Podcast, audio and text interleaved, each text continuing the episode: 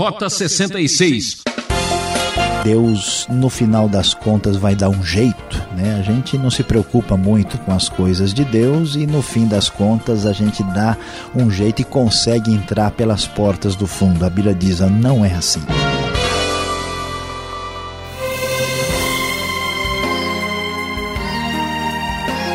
Aqui é Beltrão e esse é o seu programa de estudo bíblico Rota 66 a trilha que traz a razão para viver e o sentido da vida. Com a graça de Deus, chegamos ao final de nossa emocionante aventura. Último capítulo do livro do Apocalipse terá o tema Vencendo Vem Jesus.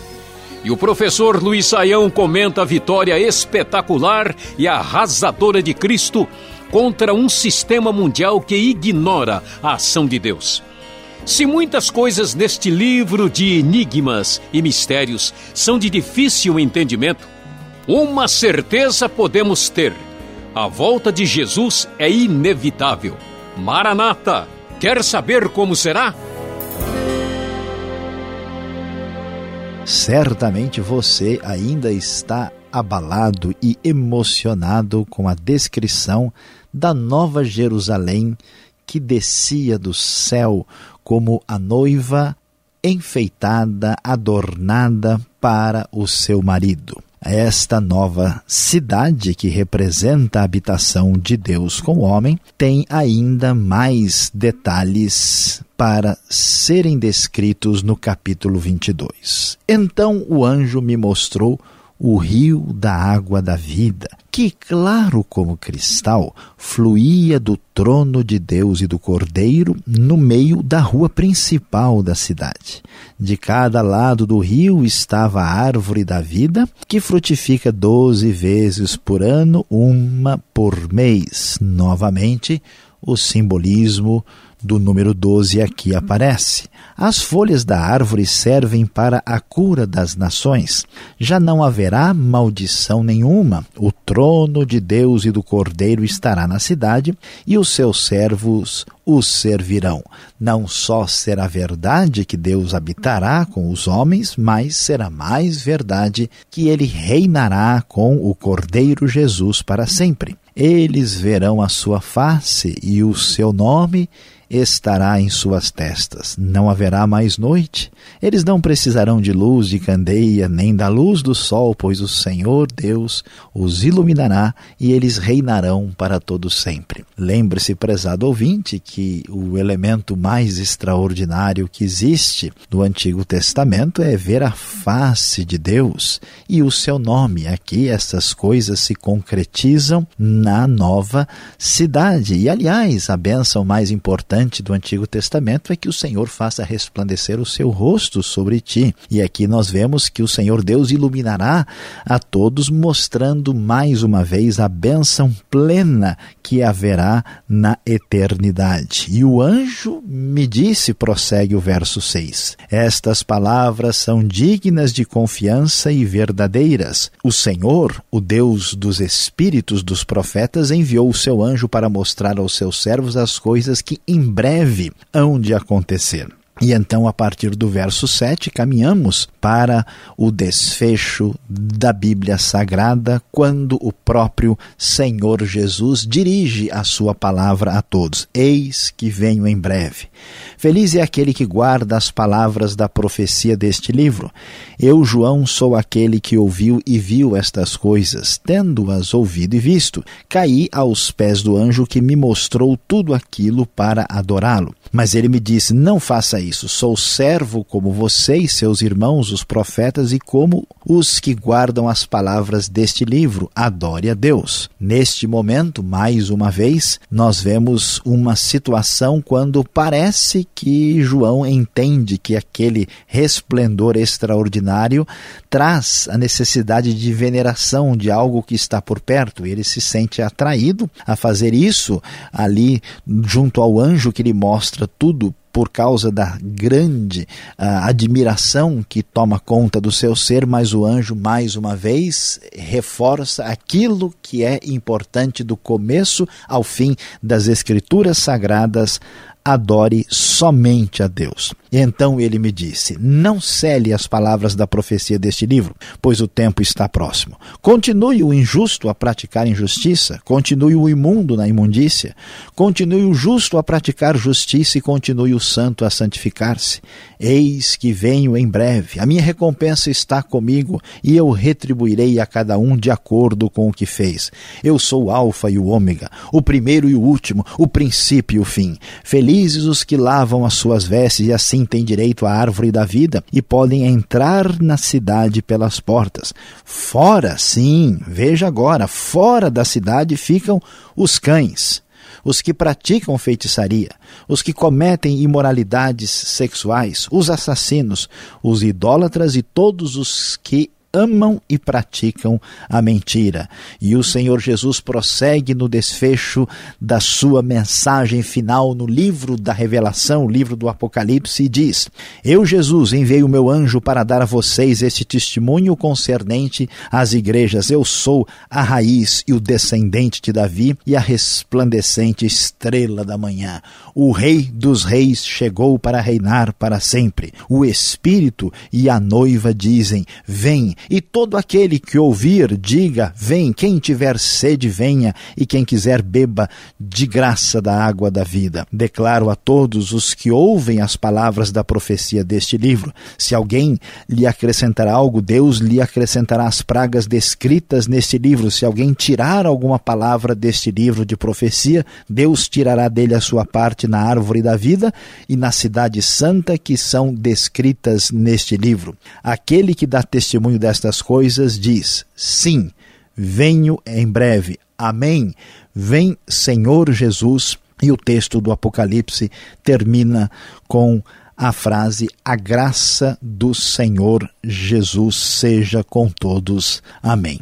Prezado ouvinte, como nós podemos observar, Deus estará habitando para sempre com aqueles que receberam a Cristo Jesus na sua vida. A sua habitação será permanente, mas nesta palavra algumas coisas importantes são ressaltadas aqui nesse texto. Em primeiro lugar, a palavra do Senhor Jesus diz: Eis que eu venho em breve. É claro que este em breve é um breve segundo Deus. João recebe a ordem, ó, nem feche aqui, nem cele as palavras destas profecias, porque o tempo está próximo. Quando menos esperarmos, virá o Senhor Jesus, o Filho do Homem, estará de volta. Ele é o princípio, o fim, o primeiro e o último. E a advertência que fica no final desse texto é muito clara. É para que a pessoa tome uma decisão. Preste bem atenção, não adianta nada saber tudo da Bíblia ter ouvido muitas histórias sobre Jesus, ter conhecido tantas coisas bonitas e até mesmo ter decorado versículos, você precisa ter um compromisso com o Messias, o filho de Davi, o Rei dos Reis, Jesus Cristo, Salvador, o Messias que voltará e avisa solenemente: em breve eu retornarei, em breve venho. Então o texto diz o seguinte: que claramente quem tiver sede venha, quem quiser beba de graça da água da vida.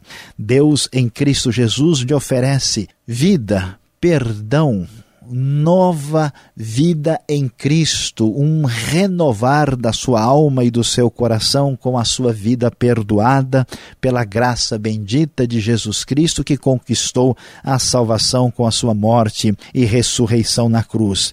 E ele diz claramente que aqueles que rejeitam a sua palavra, aqueles que são chamados de cães, aqueles que são aqui os espiritualmente reprovados, os que estão envolvidos com a feitiçaria, tudo aquilo que se opõe à verdade de Deus, com a imoralidade que corre solta nesse mundo sem Deus, os assassinos, os idólatras, os que estão envolvidos com a mentira religiosa, todos eles são reprovados.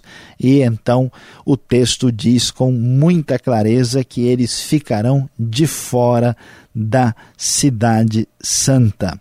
E o Senhor Jesus termina dizendo que aquele que dá testemunho destas coisas diz sim, venho em breve. Prezado ouvinte, depois de termos acompanhado 613 estudos, desde o no princípio Deus criou os céus e a terra, até a graça do Senhor Jesus seja com todos. Amém. Com o nosso coração reverente, com nossos joelhos dobrados, com nosso rosto no chão, com o nosso coração cheio de ansiedade e de saudade do nosso Senhor, vendo um mundo terrivelmente abalado pelo pecado e pelas atrocidades dos homens que vivem sem Deus, nós só podemos dizer, com o coração quebrantado e reverente diante do nosso Senhor, ora vem, Senhor Jesus.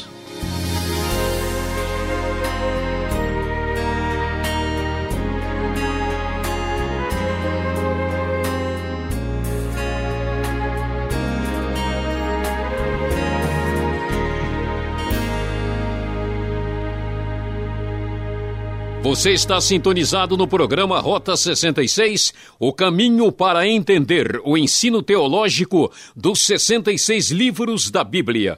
Este é o comentário do Apocalipse, tema de hoje: Vencendo vem Jesus. O programa Rota 66 tem produção e apresentação de Luiz Saião e Alberto Veríssimo, e na locução eu, Beltrão e participe escrevendo para a Caixa Postal 18.113, CEP 04626-970 São Paulo, capital, ou correio eletrônico rota66 arroba transmundial.com.br. Realização Transmundial. Vem aí sem demora as perguntas e respostas.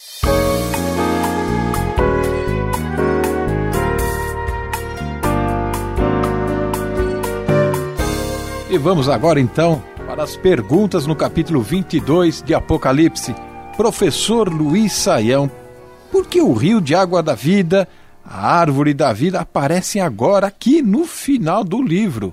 Pastor Alberto é de fato surpreendente, né? A gente não sabe se está lendo o começo de Gênesis, se está lendo o final do Apocalipse. Nós vamos ver aqui o anjo mostrando a João o rio da água da vida, claro como cristal, né? E vemos também a referência à árvore da vida que está de cada lado do rio. E essa árvore mais detalhada frutifica 12 vezes por ano né? e tem folhas que servem de cura para as nações. Aqui, saúde, né, a partir das plantas no contexto da Nova Jerusalém, para todos. Né? Claro que tudo isso tem um elemento de simbólico. O que, que a gente percebe aqui? É exatamente a lembrança do Éden. Né? O Éden é a nossa referência desde o começo. Né? E lá no Éden nós tínhamos os rios, e aqui nós vemos tudo isso é, apenas num único rio, que é o rio da água da vida, e a árvore da vida que tinha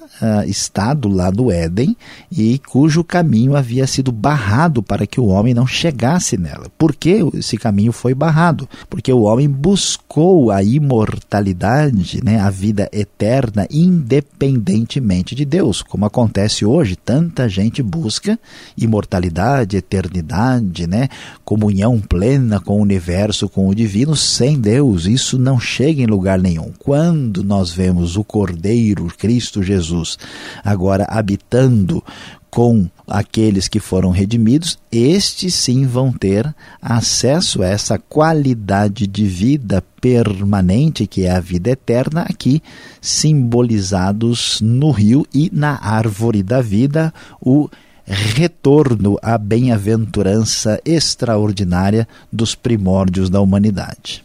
Bom, o que chama atenção nesse texto como Jesus pode dizer que vem em breve, se até hoje ele não veio, professor? Será que este breve era para o apóstolo João ou seria para nós então? Pastor Alberto, o problema é de quem que é o relógio aqui que nós estamos olhando, né? Se nós pensarmos no nosso uh, observatório cronológico aqui, né, parece que Cristo está demorando, mas em comparação com toda a história da salvação, com a própria eternidade, de fato Cristo volta em breve. E isso também significa que Cristo pode voltar a qualquer instante. E mesmo que isso venha parecer demorado, como sugerem alguns, a própria carta de Pedro vai dizer isso, na verdade Cristo volta ah, em breve eh, no seu próprio uh, observar do tempo, ainda que isso possa parecer demorado. Quando menos as pessoas estiverem esperando, então chegará o momento do fim, conforme nos ensina a palavra de Deus. Agora, como entender a parte final do capítulo 22 de Apocalipse sobre a advertência de não tirar nem acrescentar nada do livro do Apocalipse, desta profecia? Isso parece ser uma coisa séria demais, não é? É bem sério, pastor Alberto, e isso deve é, nos deixar aí com a atenção bem ligada. Por quê? Porque ah, aqui, especificamente, esta palavra se refere ao Apocalipse, como revelação de Deus que ninguém pode ah, inventar nada e nem tirar nada. Olha que tem gente mexendo com as páginas da Bíblia e tirando aquilo que não aprova e que não de que não gosta muito e tem gente inventando profecia, tem gente criando coisas que não estão nas escrituras. Esta palavra do Apocalipse não deve se referir apenas ao livro, mas como o Apocalipse é o desfecho da escritura, devemos entender que na escritura bíblica, a escritura sagrada, não se deve tirar nada nem acrescentar nada, pois é palavra divina completa totalmente fechada. E o que podemos dizer deste prêmio final? Ver a face do Senhor e receber o seu nome na testa. Por que isso, hein? Porque, na verdade, é, o que significa né, a felicidade? O que significa a habitação de Deus com o homem? O que isso tem a ver com este, é, esta alegria eterna tão cantada nos hinos pelos cristãos? O problema é que no coração do homem há um vazio, há um espaço que só é preenchido pela sua comunhão absoluta com Deus. E o que marca a identidade de Deus, o que marca, vamos dizer, mais especificamente, né, através da expressão bíblica, é a face de Deus. A face de alguém revela para nós a sua identidade. E o nome dessa pessoa ainda revela de maneira mais nítida para nós. Então, o que vai acontecer é que, vendo a face do Senhor, é provável que isso seja uma referência ao próprio Senhor Jesus aqui, ver a face e receber o seu nome na testa, em, em oposição ao que vai acontecer com quem segue a besta, significa a comunhão plena com o próprio Senhor, com o próprio Criador, para a qual nós fomos criados e que certamente nos encherá de felicidade permanente e perpétua. Bom, e como última pergunta, verso 15 do capítulo 22, mais uma vez aparece a lista dos reprovados, professor. E agora com detalhe, né? Acrescentam os cães. Por que isso de novo? é, Pastor Alberto, contra a ideia que muita gente tem né, de que Deus, no final das contas, vai dar um jeito. Né? A gente não se preocupa muito com as coisas de Deus e, no fim das contas, a gente dá um jeito e consegue entrar pelas portas do fundo. A Bíblia diz: não é assim. Aqueles que são escravos do pecado, envolvidos na feitiçaria, na imoralidade, os assassinos, os idólatras, os que amam e praticam a mentira no sentido religioso da palavra, e os cães, os cães aqui, é claro que se refere simbolicamente àqueles que são chamados de impuros, os que ficam fora da cidade, como era o caso dos cachorros no tempo do Antigo Testamento. Portanto, todo aquele que está reprovado pelo seu comportamento, pela sua conduta, mais uma vez, aqueles que não lavaram as suas vestes no sangue do Cordeiro, que não receberam a Cristo e permaneceram nos seus pecados, não poderão entrar na presença de Deus por toda a eternidade. Obrigado, Simon, pelas respostas e por esta aventura. E fique ligado, vem agora a aplicação desse estudo.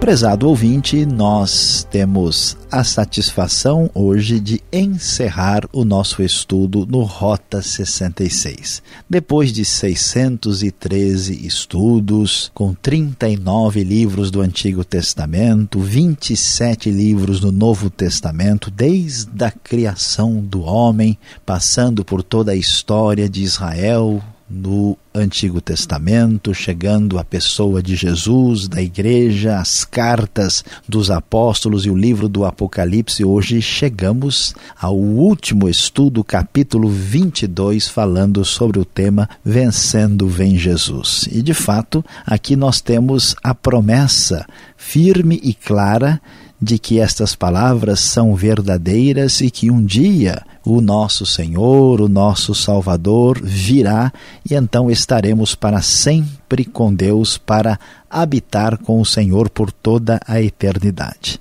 E pensando nisso, quando pensamos sobre esta vida futura, sobre o céu, sobre a vida eterna, o que é que chama a nossa atenção? Muitos talvez imaginem: oh, eu vou estar num lugar com ruas de ouro. Ah, não terei jamais qualquer dor ou doença. Olha, eu não enxergo direito e lá enxergarei completamente. Eu já estou meio idoso e nunca mais terei qualquer sofrimento físico. Olha, eu não vou ter qualquer depressão, qualquer sentimento negativo. Eu vou viver numa casa bonita. A minha casa sempre foi tão acanhada aqui na terra. Tantas pessoas dizem tantas coisas diferentes. É, prezado ouvinte, a grande verdade que talvez deva ter o maior destaque no nosso coração nesse encerramento da nossa aplicação é lembrar de um antigo hino que diz aquilo que deve ser o anseio do nosso coração. O hino dizia na sua estrofe: Hei de ver meu redentor, redimido junto dele eu hei de estar. Hei de ver meu Salvador, os sinais dos cravos hei de contemplar. E nas estrofes deste hino ainda se destaca uma, toda especial, que deve de fato ser o nosso anseio celestial. Nesta pátria de esplendor, hei de amigos encontrar, meus irmãos em Cristo lá hei de rever. Mas primeiro que os irmãos, quando ali no céu chegar, meu Jesus é quem eu mais anseio ver. Fim do Rota 66. Muito obrigado por sua audiência e carinho. Vai aqui um agradecimento especial a toda a equipe da RTM que nos ajudou nesse rally pelas Escrituras. Paulo Batista na mesa de som, Samuel Matos nos estúdios e José Carlos dos Santos, diretor-geral. Deus abençoe a todos com o nosso abraço de gratidão.